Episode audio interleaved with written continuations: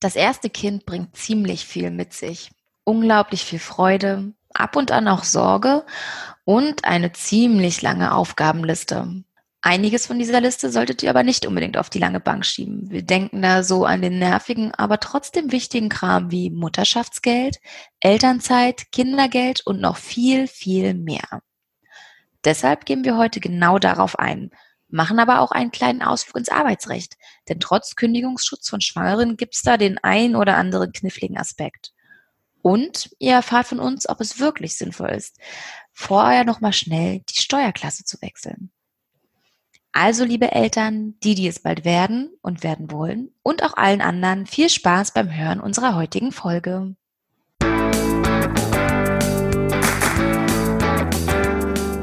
Auf Geldreise, der Finanztipp-Podcast für Frauen mit Anja und Annika.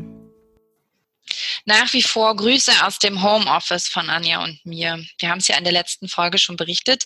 Wir zwei sind jetzt auch daheim. Und Anja hat auch ihr Kind zu Hause.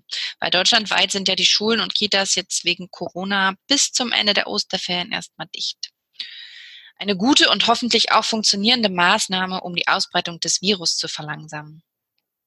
Aber kommen wir zum heutigen Thema. Steigen wir, würde ich sagen, erstmal mit dem naheliegendsten ein.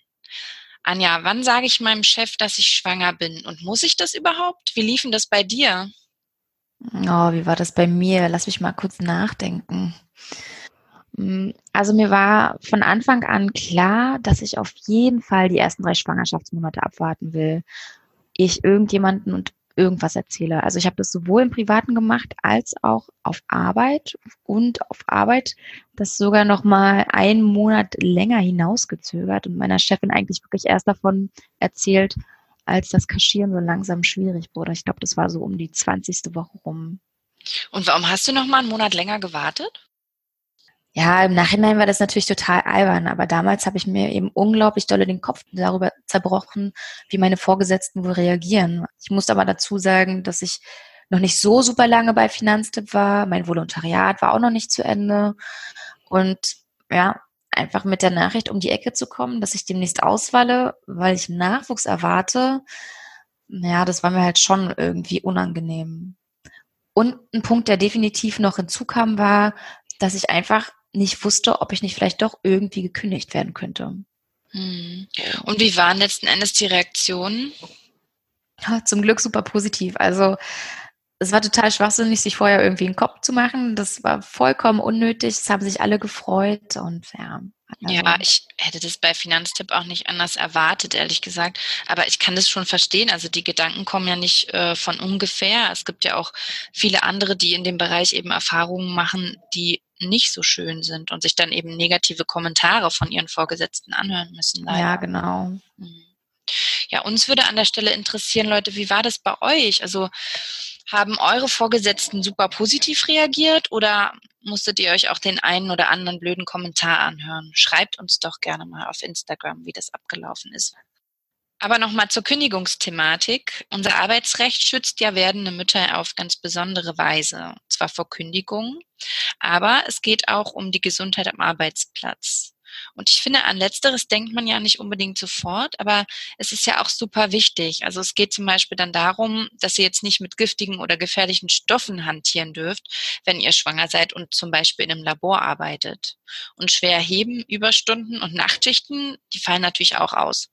Hm, ich weiß noch ganz genau, dass es bei mir nämlich haargenauso war. Ich habe erstmal vorrangig wirklich nur an den Kündigungsschutz gedacht und an den Mutterschutz dachte ich überhaupt nicht. Also ähm, ich, ich weiß sogar, dass ich echt noch ordentlich Überstunden gemacht habe. Das darf ich gar nicht so laut sagen. Aber damals wusste ich es nicht besser. Und wie gesagt, Kündigungsschutz war so das zentrale Thema. Und na klar, das lag bei mir eben auch daran, dass ich einen befristeten Vertrag hatte. Ja, aber wie du schon richtig gesagt hast, Annika, ist es ja erstmal so, dass Schwangere nicht gekündigt werden dürfen. Auch dann nicht, wenn sie noch in der Probezeit sind. Und das gilt ja ab dem ersten Tag der Schwangerschaft. So, und Achtung, jetzt kommt einer der angesprochenen Fallstrecke. Kündigungsschutz hat man nämlich nur, wenn der Chef auch weiß, dass man Nachwuchs erwartet. Was bedeutet das für euch da draußen? Weiß euer Chef eben nicht, dass ihr schwanger seid und kündigt euch, dann müsst ihr ziemlich schnell reagieren.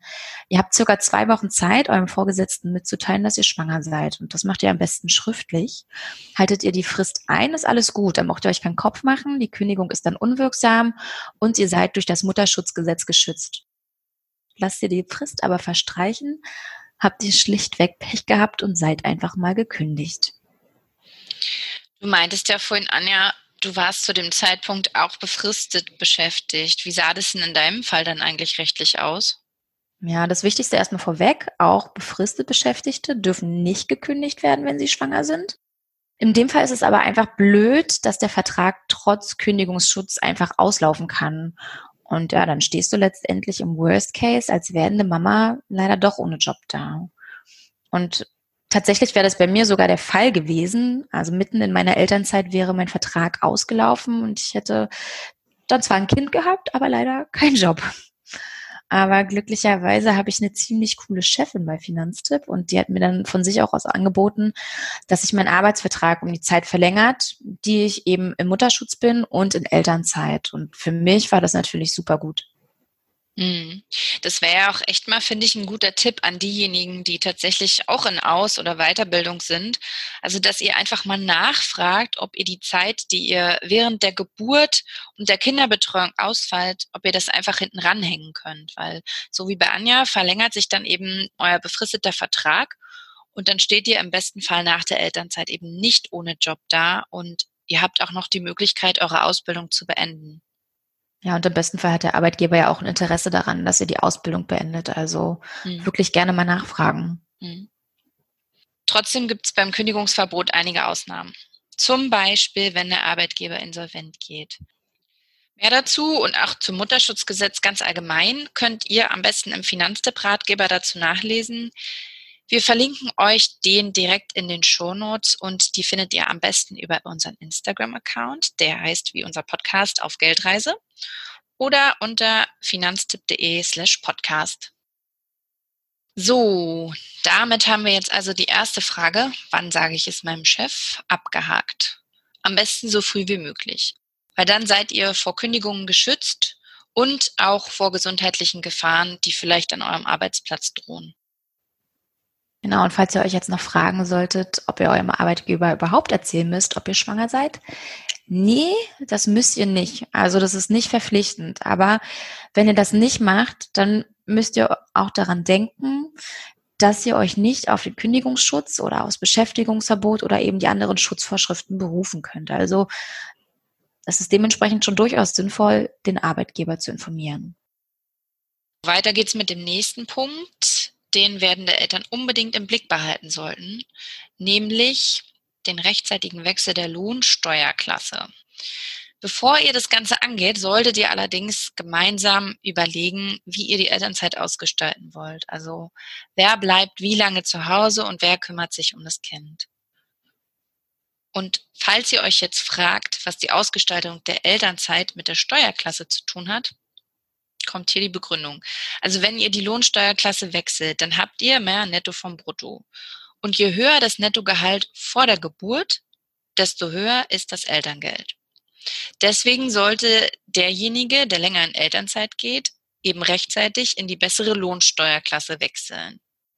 Und dafür einfach einen Antrag auf Steuerklassenwechsel bei Ehegatten beim Finanzamt stellen. Weißt du, was ich daran wirklich richtig bescheuert finde? Ja, ich ahne es. ja, dass wirklich lediglich verheiratete Paare die Lohnsteuerklasse ja. wechseln dürfen. Also es ist für mich irgendwie der völlig falsche Anreiz, den der Gesetzgeber da gewählt hat. Keine Ahnung warum. Mhm. Aber eigentlich sollte es ja wirklich darum gehen, die Familie zu fördern und zu unterstützen. Und es sollte wirklich scheißegal sein, ob jemand verheiratet ist oder nicht. So, aber unabhängig meiner persönlichen Meinung ist für euch eigentlich nur wichtig, dass ihr die Frist einhaltet und rechtzeitig wechselt. Und zwar mindestens sieben Monate bevor ihr in Mutterschutz geht. Faktisch bedeutet das, dass ihr ja mit positiven Schwangerschaftstest in der Hand den Wechsel beantragen könnt. Denn ihr habt nämlich nur bis zur sechsten Schwangerschaftswoche Zeit. Also gar nicht so viel. Ja, das stimmt. Eine Freundin von mir hat mir erzählt, dass sie das irgendwie im Nachhinein alles herausgefunden hat und sich mhm. ziemlich darüber geärgert. Glaube ich gerne. Also da hätten sie sonst gut und gerne den ein oder anderen Schein mehr gehabt an mhm. Elterngeld. Aber man hat ja auch einfach in, in, dieser Zeit, hast du ja selber auch gesagt, so viel um die Ohren. Also ich kann mir das gut vorstellen, dass es da hinten runterfällt. Ja, also in der Zeit vielleicht sogar noch nicht, aber überleg dir mal, wie viele sehr viel später feststellen, dass sie schwanger sind. Also da sind sie dann vielleicht schon äh, über die sechste Schwangerschaftswoche hinaus. Mhm. Ja, außerdem. Auch mhm. Dieser Wechsel der Lohnsteuerklasse, der kann zwar euer Elterngeld erhöhen, führt aber unter Umständen auch dazu, dass ihr mehr Steuern zahlen müsst. An sich ist das Elterngeld zwar eine steuerfreie Leistung, aber der Steuersatz auf euer steuerpflichtiges Einkommen erhöht sich eventuell trotzdem. Das Fachwort dafür, für dieses mehr Steuern zahlen, ist der Progressionsvorbehalt. Und noch eine wichtige Info an der Stelle, bezieht ihr Elterngeld, müsst ihr automatisch eine Steuererklärung abgeben, da kommt ihr nicht drum rum. Um jetzt aber die Auswirkungen dieses schönen Progressionsvorbehalts abzumildern, also eben diese Tatsache, dass ihr gegebenenfalls mehr Steuern zahlen müsst, kann es günstiger sein, dass ihr auf das Ehegattensplitting verzichtet, über das wir gerade gesprochen haben, und euch stattdessen einzeln veranlagen lasst. Was für euch jetzt im Einzelfall günstiger ist, das könnt ihr aber vorher einfach durchrechnen. Und das geht mit Steuersoftwareprogrammen. Welche da richtig gut und einfach in der Handhabung ist, das schmeißen wir euch auch mit in die Shownotes. Da hat nämlich unser Kollege Udo konkrete Empfehlungen für. So, und nun nochmal das Wichtigste für euch zusammengefasst. Wenn ihr rechtzeitig die Steuerklasse wechselt, habt ihr unter Umständen mehr Elterngeld in der Tasche. Wechseln könnt ihr allerdings nur, wenn ihr verheiratet seid. Anja, Denkt heiratest du jetzt? Steuerklassenwechsel? Nein. Steuerlich ist das doch sowieso nicht schlecht, verheiratet zu sein. Äh, ja, genau. Das ist, das ist der Grund, mit dem du mich auf jeden Fall köderst, dich zu heiraten, Annika. Nein, so, aber weiter im Text. Denkt unbedingt dran, den Antrag rechtzeitig zu stellen, spätestens in der sechsten Schwangerschaftswoche. Und noch ein Tipp, vergesst nicht nach der Geburt wieder zurückzuwechseln, vor allem wenn die frühere Steuerklassenkombi für euch dann eben doch günstiger war. So, wir haben jetzt bereits zwei Punkte abgehandelt, nämlich wir haben darüber gesprochen, wann sage ich es meinem Chef und für wen lohnt es sich, schnell die Steuerklasse zu wechseln. Ich finde es aber auch noch so eine wichtige Frage, wie teile ich mir eigentlich die Elternzeit am besten auf? Anja, wie habt ihr das bei euch gemacht? Ja, von also bei uns war es tatsächlich so, dass für uns von Anfang an feststand, wir nehmen auf jeden Fall so lange Elternzeit, wie wir auch Elterngeld bekommen. Also eben nicht diese drei Jahre ausreizen. Mhm. Ähm, das, das wollte ich auch einfach nicht für meine Vita, um ehrlich zu sein. Also ich war noch nicht so lange im, im Berufsleben und ähm, das hätte ich deswegen schon allein nicht gemacht. Und mhm. Das war auf jeden Fall ein Grund. Und was für uns auch klar war, ist, dass wir die Zeit unbedingt gerecht aufteilen wollen. Also tatsächlich gab es da dementsprechend gar nicht so viel zu besprechen. Was wir aber gemacht haben, ist, wir haben vorher durchgerechnet, ob wir uns das auch wirklich finanziell leisten können. Das ist ja so eine Sache, womit relativ viele argumentieren, warum dann meistens auch die Frau so ein bisschen länger in Elternzeit geht als der Mann, weil sie eben einfach auch mal weniger verdient. Ähm, mhm. aber wir haben uns davon irgendwie nicht abbringen lassen und haben das ganze Szenario einfach mal in Excel durchgespielt und da unsere Einnahmen und Ausgaben reingehauen, grob überschlagen, wie viel uns der Nachwuchs im ersten Jahr kosten würde und haben dann sozusagen das Elterngeld, also das, was wir vermutet haben zu bekommen, mal gegen unsere Einnahmen und Ausgaben laufen lassen. Und, und dann habt ihr entschieden, ja, kann klappen. Ja, genau. Wir haben dann festgestellt, sieht ganz gut aus. Und ich muss auch dazu sagen, Urlaub in der Elternzeit, davon haben wir uns verabschiedet, aber das war uns in, in dem Fall scheißegal, weil für uns war es nur wichtig, dass wir uns gegenseitig ermöglichen wollen, dass wir beide mit unserem Kind zu Hause bleiben können. Ja, stimmt. Viele machen das ja, dass sie dann zusammen in Urlaub fahren, irgendwie, ne? Zwei Monate. Ja, hätte ich auch gern gemacht. ja, aber ich weiß nicht, ist doch eigentlich auch nett, sich das so aufzuteilen, wie ihr das gemacht habt, finde ich. Ich finde das eigentlich ja, ganz cool. Also ich, ich wollte gerade sagen, ich habe auch das Gefühl, viele, die sagen, sie können sich das eigentlich nicht leisten, könnten sich das doch leisten, hm. ähm, aber müssten halt dann eben doch den einen oder anderen Abstrich in Kauf nehmen, wie zum Beispiel Urlaub ausfallen lassen. Aber ist ja jedem selbst überlassen. Und hm. wir haben uns dafür entschieden und sind damit zum Glück ganz gut gefahren. Und Rente, war das ein Thema bei euch? Also ich meine, immerhin bekommt ja derjenige, der zu Hause bleibt und sich um die Kinder kümmert, kein Gehalt und kann dementsprechend auch nicht in die Rentenkasse einzahlen. nee, tatsächlich haben wir uns darüber gar keinen Kopf gemacht und ich glaube, das war aber auch unserer Unwissenheit zu dem Zeitpunkt geschuldet. Also ein kleiner Schwenk aus der Vergangenheit. Ich habe mir unglaublich viel durchgelesen und auch wirklich viel gelernt, logischerweise über den ganzen medizinischen Kram, also die Entwicklung des Kindes, aber auch super viel zum Arbeitsrecht, weil ich eben Angst hatte, dass man mich vielleicht doch hätte kündigen können. Mhm und auch zum Mutterschutzgesetz, zur Ausgestaltung der Elternzeit, Elterngeld und, und, und. Das hört sich schon vom Zuhören her Richtig. sehr anstrengend an. Genau, ich glaube, ich hätte da beim besten Willen auch keine Zeit mehr gefunden, mir da irgendwie Gedanken zu machen, was das für meine Rente bedeutet, wenn ich sieben Monate zu Hause bleibe. In eurem Fall ist das ja auch tatsächlich gar nicht so wild. Also mit den Kindererziehungszeiten, wie man sie nennt, honoriert der Bund ja, dass Eltern zu Hause sind und sich um die Kinder kümmern. Und währenddessen eben nicht so viel wie sonst üblich in die Rentenkasse einzahlen können. In unserer Rentenfolge haben wir darüber auch über die Kindererziehungszeiten und über die Mütterrente schon mal gesprochen. Deswegen an der Stelle jetzt nur ein ganz kurzer Exkurs dazu. Euch werden drei Jahre Kindererziehungszeit gut geschrieben und je Jahr und Kind gibt es fast einen Rentenentgeltpunkt. Und diese Punkte sind ja wiederum wichtig für die Berechnung eurer späteren Rente. Wer sich das Ganze nochmal anhören will, macht das gerne. Folge Nummer 6 von unserem Podcast. Da war Anja bei der Rentenversicherung. Auf jeden Fall ein Besuch wert, kann ich hier nochmal erwähnen. Stimmt, du kamst ja strahlend raus mhm, aus dem Termin. Genau. Aber an der Stelle nochmal von uns der Tipp, Überlegt euch gemeinsam, wie ihr die Elternzeit aufteilen wollt, wer wie lange zu Hause bleibt und das Kind versorgt. Und bitte denkt auch, anders als ich, unbedingt dran, was das für eure Rente bedeutet. Überlegt vielleicht auch gleich zusammen, wie ihr trotz Vollzeit Kinderbetreuung oder Teilzeit arbeiten gut für das Alter vorsorgen könnt. Ja, ich finde, es ist ja wirklich so, jeder soll das irgendwie entscheiden, wie er, sie oder das Paar jeweils möchte. Aber was ich schon wichtig finde, ist halt, wenn einer von beiden länger zu Hause bleibt, dass der Partner, der arbeitet, ähm, eine Art Ausgleichszahlung leistet. Also gerade wenn jemand länger zu Hause ist. Du meinst, wenn jemand die drei Jahre äh, in Anspruch nimmt? Ja, zum Beispiel, zum Beispiel. Und ich habe halt auch von Leuten gehört, die genau das gemacht haben. Das finde ich eigentlich ganz cool. Und sich das mal haben ausrechnen lassen bei der Rentenversicherung, wie viel in Euro das dann tatsächlich ist. Das finde ich übrigens mal ein ganz spannendes Thema. Vielleicht sollten wir das auch mal in der Folge thematisieren, wie man das machen könnte. Mhm. Das fände ich auch cool. Für dein nächstes Kind dann, Anja. Du gehst oh. dann zur Rentenversicherung und lässt das mal ausrechnen. Mhm. Muss dann aber auch drei Jahre zu Hause bleiben, damit wir das wirklich testen. Ah, okay, gut. Schön. Ich wusste gar nicht, dass ich äh, demnächst ein nächstes Kind bekomme und dass ich dann drei Jahre zu Hause bleibe. Aber gut. Du willst doch diesen Podcast fördern, wo du. Ja, ja. Mhm. Ganzer Körpereinsatz. Mhm. Okay, ähm, weiter im Text würde ich sagen. Äh, über Kündigungsschutz, das Verbot von Überstunden oder Schichtarbeit haben wir ja jetzt schon gesprochen.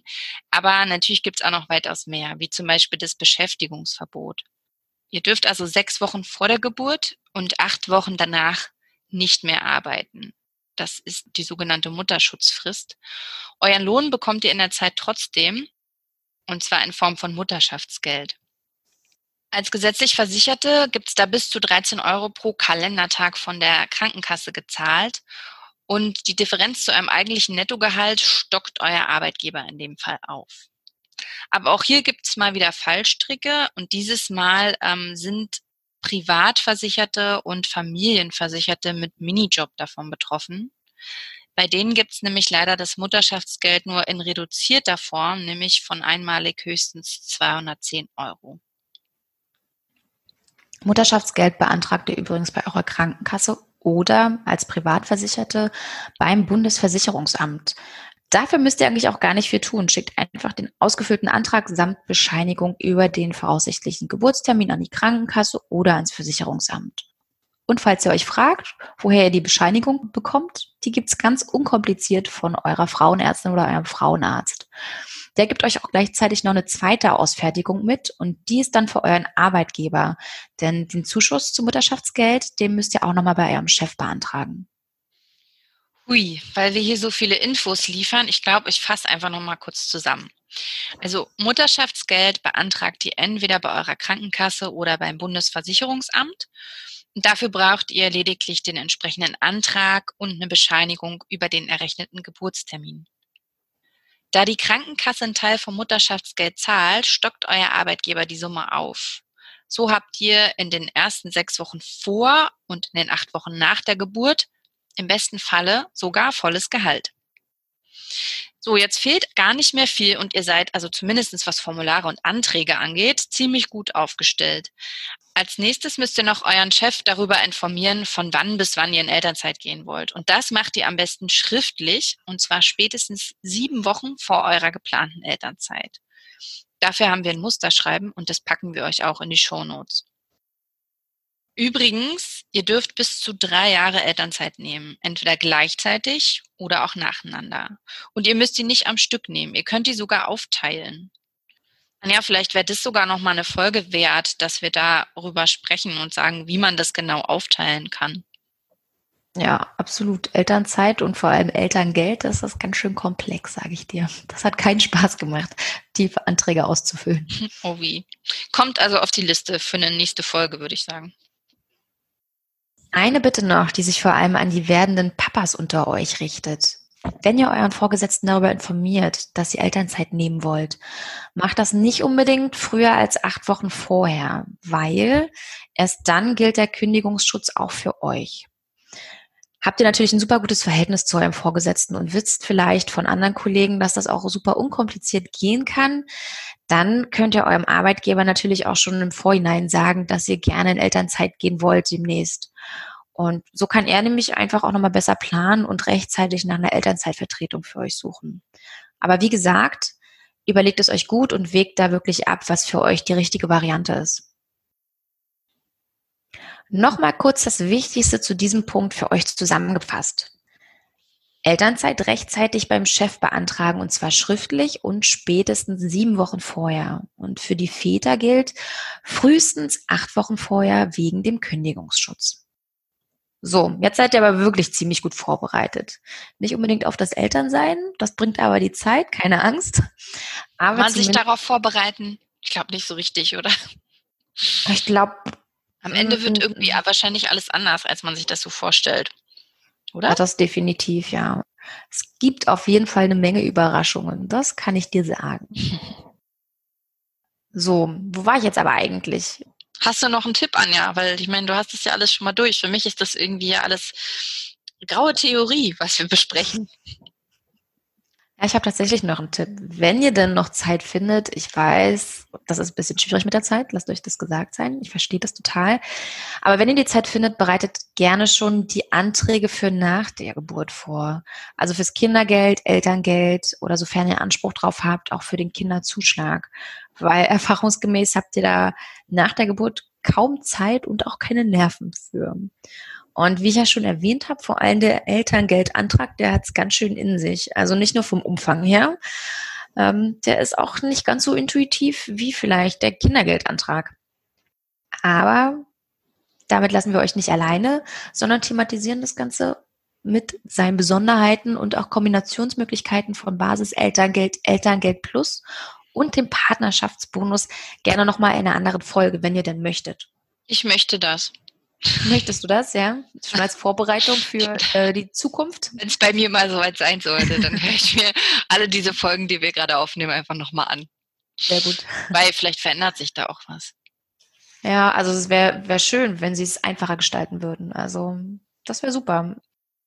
Ich würde sagen, das war ja jetzt heute auch eine Folge mit geballt vielen Infos. Aber wir wollten einfach, dass ihr euch das Recherchieren sparen könnt und eben stattdessen Zeit habt für die wirklich wichtigen Dinge, also für euch, eure Familie und dass ihr das auch einfach alles ganz in Ruhe genießen könnt, bevor es aufgeht ins Elternabenteuer. Und um es euch leichter zu machen, haben wir auch nochmal eine Checkliste erstellt mit allen wichtigen Punkten zum heutigen Thema. Die könnt ihr dann ganz in Ruhe nachlesen und verpasst dann eben auch keine Frist, zum Beispiel beim Steuerklassenwechsel und habt auch alle Infos nochmal zusammen zum Thema Kündigungsschutz und so weiter. Die Liste packen wir euch auch mit in die Show Notes. Wie gesagt, einfach über unseren Instagram-Account auf Geldreise findet ihr die oder unter finanztipp.de slash podcast. Ja, wie immer an dieser Stelle kommt jetzt unsere Zusammenfassung nochmal aller wichtigen Punkte auch hier.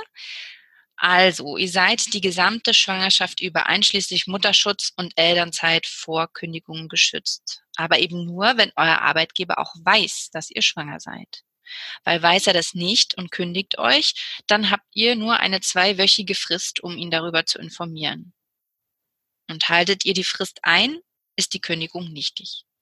Ja, Steuerklasse wechseln fürs Elterngeld geht leider, wie wir gesagt haben, nur für verheiratete Paare.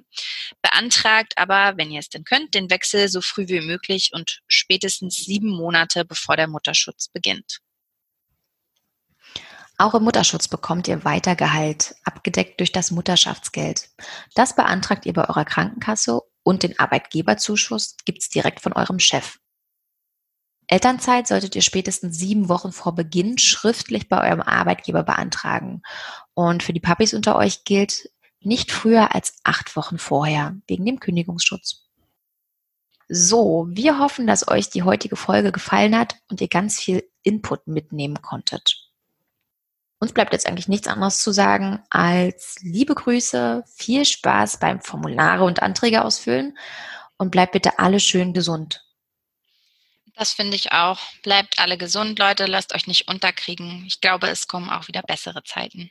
Bis dahin und bis nächste Woche. Bis Ciao. Bis nächste Woche. Tschüss.